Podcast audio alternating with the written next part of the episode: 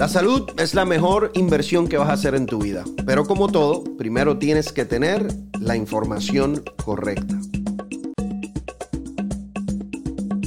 Saludos, es Dr. Juan y bienvenidos a otro episodio de este podcast. Vamos a hablar de un tema que es importante que lo sepas, es un tema que se puede prevenir, tiene que ver con cáncer, con gastroenterología y es el cáncer colorectal. Para eso quiero invitar a un gran amigo, gastroenterólogo en el Hospital de Mount Sinai en Miami Beach, el doctor Frank Zoll. ¿Cómo está, Frank? Muy bien, muchas gracias por, por la invitación. Eh, Frank, quería tocar este tema porque yo creo que muchos hispanos no están al tanto de lo importante que es el cáncer de colon y la detección temprana. Pero empecemos a hablar cuán, eh, o sea, cuán común, cuán prevalente es el cáncer de colon. Mira, el cáncer de colon, la prevalencia ha venido aumentando porque más gente se ha venido tamizando, más gente se ha venido chequeando para ver si lo tiene o no. O sea, la, digamos, la mala noticia sería que ha venido aumentando, pero la buena noticia es que la mortalidad ha venido bajando considerablemente. O sea, la gente se detecta más, pero se está muriendo muchísimo menos. Del cáncer de colon. Cuando hablamos de cáncer de colon, ¿a, qué nos referimos? Porque vámonos, vámonos a lo básico. Es una masa que surge ¿dónde? ¿En los intestinos? Eh, en, en, el recto? ¿Dónde ocurre? Bueno, el cáncer de colon básicamente eh, empieza como un pólipo. Un pólipo, yo le explico a mis pacientes que es como un honguito que va creciendo poco a poco. Puede localizarse en cualquier lugar desde que es el recto, que es donde empieza tu colon, el intestino grueso, hasta lo que se llama el ciego, eh, que es donde el, colon se conecta al intestino delgado. Puede en cualquiera de los segmentos de esa parte del colon una persona ya mismo, quédese pendiente porque le vamos a decir específicamente cuáles son eh, las recomendaciones para hacer esa colonoscopía o eh, la, edad, etc. Pero empecemos con, ¿es algo que se presenta con síntomas o puede ser que alguien tenga cáncer de colon, no lo sepa, no sienta nada? Normalmente a, los inicios de cuando ya tienes el cáncer es asintomático. Y eso es lo triste, que cuando ya empiezas con los síntomas, muchas veces ya el cáncer ha avanzado. Cuando digo que ha avanzado es que ya se ha ido, ya se ha salido del colon, ya se ha ido a otros órganos, se fue al hígado, se fue al pulmón, se fue al cerebro. Entonces, cuando podemos hacer algo y cuando podemos intervenir, es completamente asintomática. Ya cuando tiene síntomas, igual se puede tratar y hay, hay tratamientos, pero ya es un poco más tarde. Y he ahí lo importante del chequeo. ¿Cuáles son los síntomas de cáncer de colon? Sangrado, cuando empiezas a ver sangre en la, en la caca. El calibre de las heces empieza a cambiar, se vuelve lo que llamamos, se vuelve a ser como un lápiz que llamamos. O hasta obstrucciones. El paciente viene y te dice, mira, no he podido ir al baño, tengo la barriga como un globo, eh, no puedo pasar gases, no voy al baño y me duele mucho. Y es cuando ya la masa ha obstruido lo que es el lumen del, del intestino. Una persona que tiene dolor abdominal, debe pasarle por la mente, puede ser cáncer de colon, o sea, el dolor abdominal puede ser cáncer de colon. Claro, ya cuando el... O sea, yo no quiero asustar a la gente, ya vas a pensar en cáncer, no es normalmente como lo, lo primero que pensamos cuando alguien viene con dolor abdominal, pero ciertamente si tienes más de 45 años, si tienes historia familiar de cáncer de colon, vas a venir a ver a un gastroenterólogo, vamos vas a venir a verme a mí a, que te examine el dolor abdominal y te voy a decir, mira, te lo voy a hacer por el dolor abdominal, pero más importante para el tamizaje, para ver que no tengan nada dentro del intestino que esté pudiendo ocasionar estos síntomas. ¿Cuál es, ¿Quiénes están a riesgo de padecer de cáncer de colon? ¿Cuáles son esos factores de riesgo? El factor más importante es la genética, tu historia familiar. Yo siempre le digo a, los, a mis pacientes, Pregúntenle a tu papá, tu mamá, hermano, hermana, siempre está, eh, qué es lo que ellos tienen, de qué padecen. Entonces, el riesgo más importante, historia familiar. Especialmente si tu familiar directo, lo que llamamos los eh, familiares de, de, primer grado, tuvieron el cáncer más jóvenes de los 50 años. O sea, papá, mamá. Hermano o hermanas. Ok. Menores de 50 años, tienes tres eh, veces más posibilidades de padecer de cáncer de colon de que alguien que no tenga esa historia familiar. Ok. se habla mucho del consumo de carne roja. El, el- el consumo de carne roja te predispone a cáncer de colon. Sí, es el, es el consumo de grasa animal. Entonces, llámese carne roja, llámese la tocineta, llámese la carne de puerco, eh, llámese gente que consume mucho la yema del huevo, que también es alta en grasa animal. Entonces, es la grasa animal en sí y también la dieta baja en fibra. Wow. Yo consumo bastante. Yo, yo, yo como huevo todos los días. eh, pero mi colesterol está súper bien.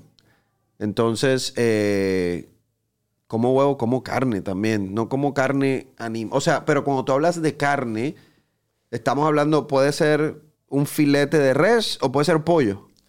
No, so dentro, em, las carnes blancas, lo que es el pollo, Pavo. el pescado, el pavo, son muchísimo mejores y son una buena fuente de proteína que las carnes rojas.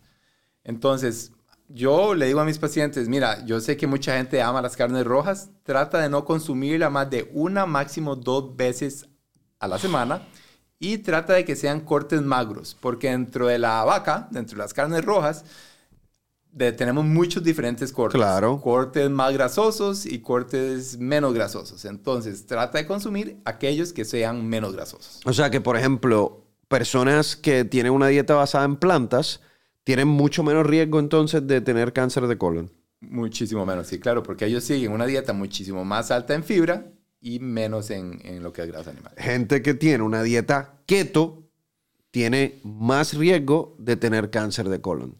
Correcto. Y hay, tú sabes que ahora en, en- en TikTok y en, en redes sociales hay muchísimas personas que promueven este tipo de dietas en donde se come demasiada grasa. Desde el punto de vista de cardiología, yo lo he dicho, yo los veo en mi oficina y llegan, han bajado 15, 20 libras están contentísimos. Y después tienen un colesterol malo o LDL de 220. Y yo le digo, ok, bajaste 20 libras, pero mira dónde tienes el colesterol. O sea, tiene que haber otra manera en donde tú puedas perder peso sin afectar tu metabolismo. Eh, y, es, algo que, es algo que se ha vuelto muy popular y controversial en, las redes sociales. Hablemos entonces de cómo podemos prevenir y detectar temprano el, el cáncer de colon. Bueno, desde el punto de vista de prevenir, ya, había, ya dijiste varias cosas. Dieta alta en fibra, usualmente, si, si mal no me equivoco, de entre 25 y 35 gramos de fibra al día, eh, dependiendo si eres hombre o mujer, los hombres necesitan un poquito más. Eh, disminuir el consumo de eh, grasa saturada o carne, ¿verdad? Que, que tenga demasiada grasa. Eh, son, varias, eh, son ya varias intervenciones que pueden hacer para prevenirlo. ¿Hacer ejercicio? Hacer ejercicio, mantenerse bien hidratado, todo eso ayuda a que tu cuerpo esté en un mejor entorno, en un mejor equilibrio. Y no solo el cáncer de colon, sino tantísimas otras cosas que, que se pueden prevenir solo por esas, esas... Tengo una pregunta interesante. La gente que tiene, que, que padece de estreñimiento crónico, ¿tiene más riesgo de cáncer de colon? Mira, eh, qué buena pregunta. Eh, yo personalmente creo que sí.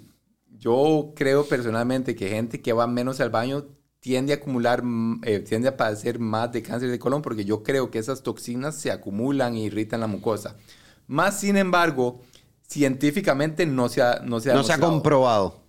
Pero tú lo dices desde el punto de vista de que si, si están estos factores que son los que promueven el cáncer y tú los estás eliminando más, con más frecuencia, entonces, pero qué raro que no se ha probado científicamente porque me parece un experimento que no es tan difícil hacer, porque hay muchas personas con muchos patrones distintos de ir al baño y lo que tienes que hacer es seguirlos y hacerles colonoscopías. Correcto. Sí, eh, como te digo, yo personalmente sí creo que es un factor de riesgo.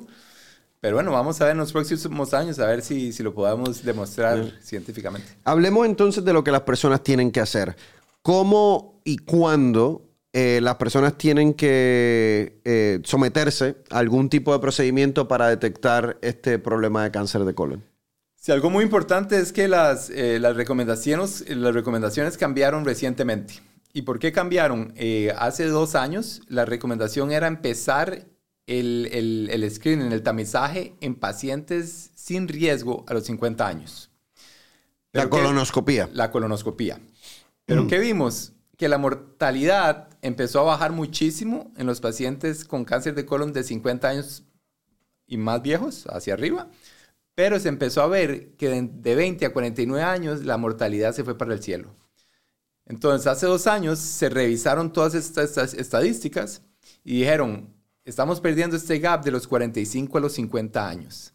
Y entonces fue hace casi dos años que se cambió la recomendación de los 50 y se bajó que en pacientes averajes, pacientes que no tienen historia familiar, que no tienen síntomas, que se sienten fantástico, deben empezar su tamizaje de cáncer de colon a los 45 años. Colonoscopía a los 45 años. Yo me hice la colonoscopía a los 45 eh, años. Yo tuve un pólipo. Entonces yo me la tengo que repetir ya. Cuando uno tiene un pólipo en la colonoscopía, ¿se lo tiene que repetir entre 3 a 5 años es? Dentro de la familia de los pólipos hay diferentes tipos. Hay, yo le explico a los pacientes, hay pólipos que son muy benignos, que realmente no nos preocupa, así como hay pólipos que tienen una, un eh, comportamiento más agresivo. Y lo que pasa es que cuando tú tienes esa clase de pólipos, es el pólipo que tiendes a desarrollar conforme vas acumulando años. Entonces, si tienes de los pólipos menos agresivos, 5 o 7 años, es lo que se recomienda para el seguimiento. Si son los pólipos más, más agresivos o más que se pueden convertir en malos más rápido, 3 o 5 años. Frank, explícanos el proceso de la, de la colonoscopía. Te digo, mucha gente le tiene miedo a la colonoscopía. Eh, hay un tabú en los hombres hispanos increíble con esto de la eh, colonoscopía. Explícanos en detalle, así simple, qué sucede desde el día antes hasta el procedimiento, cuán peligroso es, si hay riesgo, si no hay riesgo. Explícanos ese procedimiento como, como yo diría en simple español. Claro.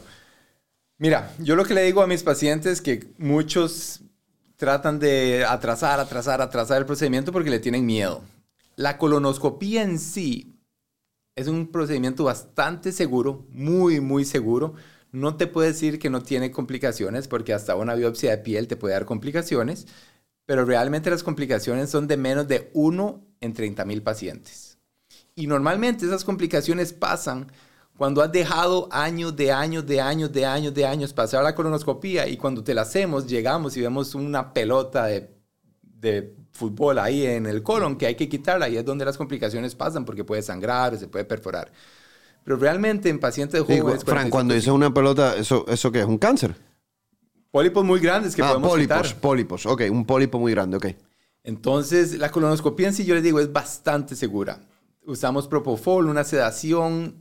Te digo que es la mejor siesta que la gente tiene. Yo sé, yo sé. Yo no tengo ningún paciente que diga, por favor, denme 5 o 10 más minutos para poder dormir un ratito y poder descansar. De hecho, hago, hago un, punto de, un punto de aparte aquí. El Propofol también fue lo que mató a Michael Jackson. Porque eso es, un, eso es una droga, un medicamento que se usa en la sala de, de procedimiento, en una sala de hospital. Michael Jackson lo usaba en la casa con este doctor cardiólogo que tú tienes que estar, y perdón, porque esto es un podcast, uno puede hablar un poquito más franco. Yo como médico digo, tú tienes que estar bien loco para darle propofol a alguien en la casa. O sea, yo no, yo, yo, no entiendo el proceso que pasa por la mente de un médico para pensar que tú tienes la habilidad de hacer eso en, fuera del hospital. Pero bueno, punto de aparte. Volvemos al, procedimiento de la colonoscopia. Entonces yo así lo con mis pacientes. Y les digo, mira, no te la querías hacer y ahora ya no te querés ir porque querés quedarte aquí. Entonces la colonoscopia en sí, yo siempre les digo, eso es lo más sencillo.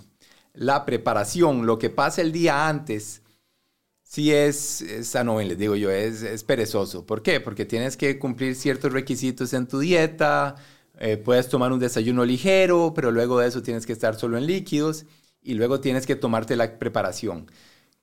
Que en el año 2023 es increíble que todavía sigamos preparando gente así, pero bueno, es, es lo que tenemos. Han venido mejorando. Antes eran 4 litros de líquido que te tenías que tomar. Eso ha venido bajando muchísimo. Ahora son, tenemos preparaciones que solo te tienes que tomar 2 litros o litro y medio. Tenemos pastillas. Eh, que te pueden ayudar a prepararte, pero sí es cierto que, bueno, la preparación sí... Yo lo hice, yo lo hice. Oigan, Frank está siendo muy correcto en su explicación. Yo le voy a dar la explicación de paciente. Yo no pude, yo no comí nada sólido el día antes. Eh, lo único que hacía era eh, tomar el caldito de pollo, pero que no tenía nada sólido y líquido. ¿verdad? Eso es lo único. Uno, ese día uno tiene hambre, uno se pone como, como dicen en inglés, hungry, ¿no? Te puede cambiar el mood un poco porque no estás comiendo.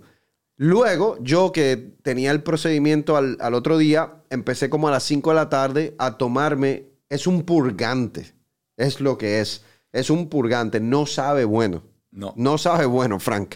Entonces, uno se va tomando eso y ahí, oiga, si usted tiene un libro, lo va a terminar de leer en el baño, porque va a estar en el baño constantemente en el baño limpiando los intestinos. Y ese es el propósito realmente, limpiar los intestinos. Eh, y eso es lo que sucede el día antes. Pero dime cuál es la importancia de limpiar esos intestinos. Bueno, que primero nos ayuda a nosotros muchísimo porque nos deja ver lo que es todos los adentros de tu colon perfectamente. Entonces yo siempre les digo, mira, si lo vamos a hacer, hagámoslo bien, porque queremos tener un examen de calidad. ¿Por qué? Porque si entramos y todo está sucio y no seguiste las reglas, pues cuando salgas te va a decir, mira, lastimosamente no, es, no estaba limpio, vamos a tener que repetirte esto en tres años o en dos años o en un año, depende de qué tan sucio estaba.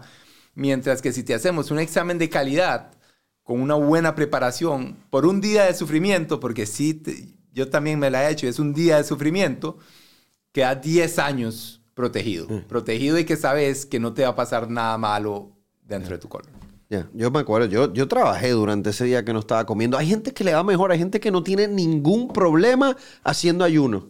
Hay gente que no tiene ningún problema realmente haciendo ayuno. Entonces, eh, uno se hizo la preparación correctamente, llegó al centro donde te vas a hacer la colonoscopía, llegan los anestesiólogos, te hablan del Propofol, que es el medicamento que te va a sedar. ¿Hay lugares donde lo hacen sin sedación?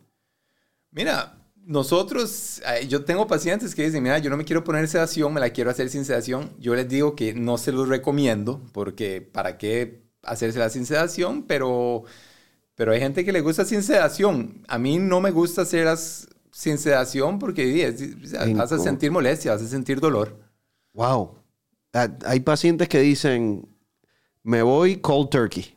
Así, sin sedación. Claro, pero yo les digo, eh, mira, yo te la hago sin sedación, pero si yo veo que estás teniendo dolor, yo no voy a seguir porque esto no es, no es tortura.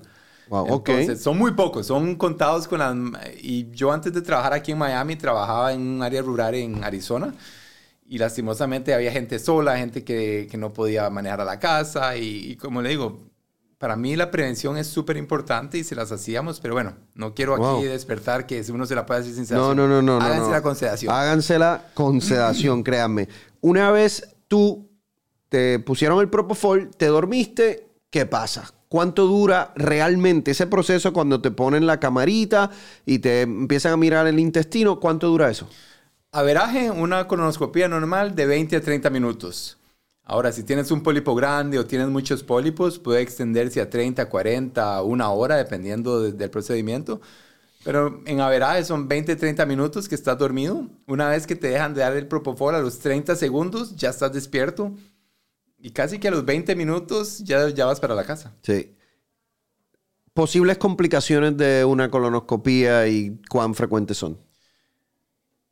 Complicaciones que podemos ver, sangrados, si te quitamos pólipos grandes. Cuando quitamos pólipos grandes, ahora las técnicas han venido mejorando. Tenemos clips, tenemos cosas que podemos poner que disminuyen los riesgos de sangrado, pero te vamos a decir, quédate una semana acá en donde te la haces, no viajes, no te vayas de paseo, porque dentro de esa semana es donde puede ocasionar el sangrado.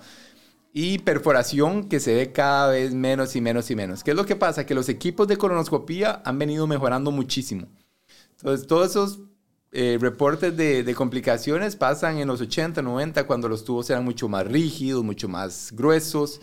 Ahora yo te diría que esos riesgos son de menos de 1 en 30 mil, 40 mil pacientes. O sea que es bastante seguro. Es muy, muy, muy seguro. Eh, entonces, ahí ve la importancia de hacerse la colonoscopía. 45 años si eres una persona sin factores de riesgo historial familiar el que tiene un papá, una mamá, un hermano, una hermana que tuvo cáncer de colon a temprana edad, ¿a qué edad se tiene que hacer la colonoscopia? Se empieza antes de los 40 años o digamos que el papá tuvo el cáncer de colon a los 45 años, se empieza 10 años antes. Mm. Entonces empezaría a los 35. Entonces, si lo tuvo a los 60, se empieza a los 40. Entonces, es a los 40 años o 10 años antes de cuando el familiar se presentó lo que pase primero. Frank, las personas pueden morir de cáncer de colon, ¿no? Tristemente sí, es como te digo, no sé si viste que salió un reporte que el 70% de la gente que se está muriendo de cáncer son aquellos cánceres que no pueden ser tamizados. Entonces, Digamos, cáncer de páncreas, cáncer de cerebro, que no hay realmente una estrategia de detección temprana. Realmente hoy en día nadie debería estar muriéndose de cáncer de colon. Bueno, muy, muy, muy poquita gente debería estar muriéndose de cáncer de colon porque tenemos un mecanismo que realmente, o sea, la colonoscopía previene el cáncer de colon el 99% de las veces. Frank, ¿te has topado con ese paciente hombre hispano que tú le dices de la colonoscopía y te dices, a mí nadie me va a meter nada por ahí? Mira, yo tengo una historia que, que el paciente mismo viene, yo lo sigo viendo, que era un señor de 67 años que me vino a ver eh, y yo me vino a ver porque tenía reflujo y se quería hacer endoscopía. Y yo le digo, mira, te hago hacer endoscopía, pero nunca te has hecho tu colonoscopía, déjame hacértela. No, que a mí nadie me hace una colonoscopía, porque hay un tabú dentro de la comunidad hispana de que hacer el tacto rectal y que meterme algo por, por atrás, yo no sé qué. Y le digo, déjame hacértela. No, no me hace. Le hice la endoscopía. A los tres meses vino por el reflujo. Otra le dije, hacerte la colonoscopía, que no, que ya no se A los tres meses, un año después de verlo, lo logré convencer de hacerse la colonoscopía.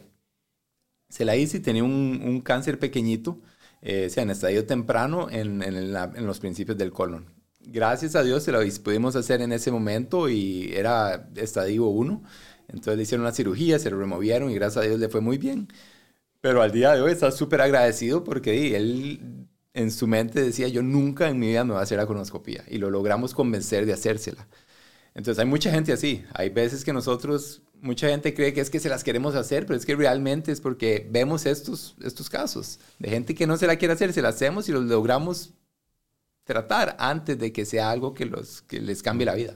Y es importante, es parte, es parte de su cuidado preventivo. Igual que le decimos hagan ejercicio, igual que le decimos mantengan su peso ideal, no coman tanta azúcar, duerman sus 7 u 8 horas, controlen el estrés. Hay estudios preventivos o de detección temprana que nosotros hemos identificado que salvan vidas. La colonoscopía es uno, el, mamograma es otro, los papanicolaos son otros, eh, CT scans de pulmón en fumadores severos es otro, próstata, o sea, no, para todos los cánceres no tenemos una estrategia coherente de detección temprana, lamentablemente. Quisiéramos tenerla para cáncer de cerebro, para páncreas, eh, para cáncer de riñón, pero eso requiere pruebas específicas dentro del contexto de un comportamiento específico de esa malignidad. No es tan fácil uno conseguir una prueba de cernimiento que se preste para la detección temprana y adecuada de un cáncer, pero para los que tenemos hoy día, tienen que hacérselo. Y los médicos primarios tienen que tener esa conversación todos los años con los pacientes pertinentes. Porque obviamente, como tú dices, una persona que tú le detectas un cáncer temprano y que tiene todavía el poder de curarse o la probabilidad o el potencial de curarse, eso es una persona que va a estar muy agradecida.